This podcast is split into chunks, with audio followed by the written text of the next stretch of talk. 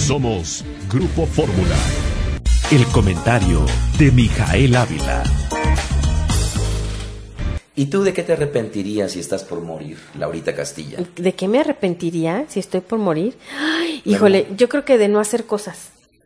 Fíjate que hay un personaje que se llama Brownie, este, Brownie Ware. Él trabajó en cuidados paliativos y sus pacientes eran las personas que iban a su casa a morir. En la- él vi- convivía con ellos en las últimas dos o tres semanas eh, previas a su muerte. Ok. Y él encontró que a la gente que él trataba eh, coincidían cinco posibilidades en las cuales coincidían de qué se arrepentían ellos. Ajá. La número cinco es, desearía haberme dejado ser más feliz.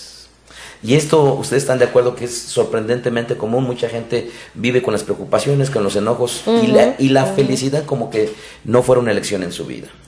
Punto número cuatro, desearía haber estado más con mis amigos.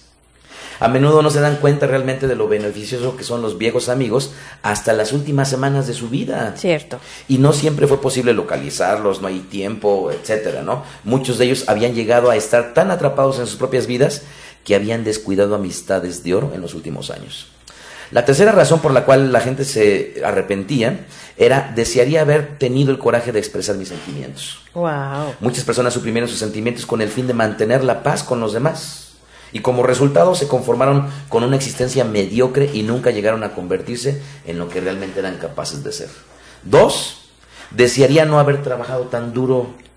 Esto vino sobre todo de los hombres. Ahí entro yo.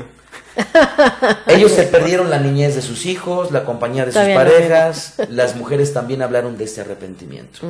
Y el principal, la principal razón por la cual la gente se arrepentía previo a morir, la número uno, es que hubiesen deseado haber tenido el coraje de vivir una vida fiel a sí mismos y no la vida que otros esperaban de ellos. Mm.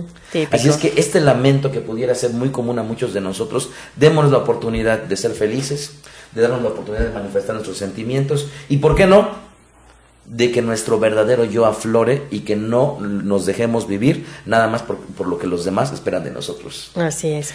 Síganme en mi Twitter, arroba Mijael Ávila, y en mi página de internet, www.mijaelávila. Que tengan una magnífica, magnífico fin de semana. Somos Grupo Fórmula. El comentario de Mijael Ávila.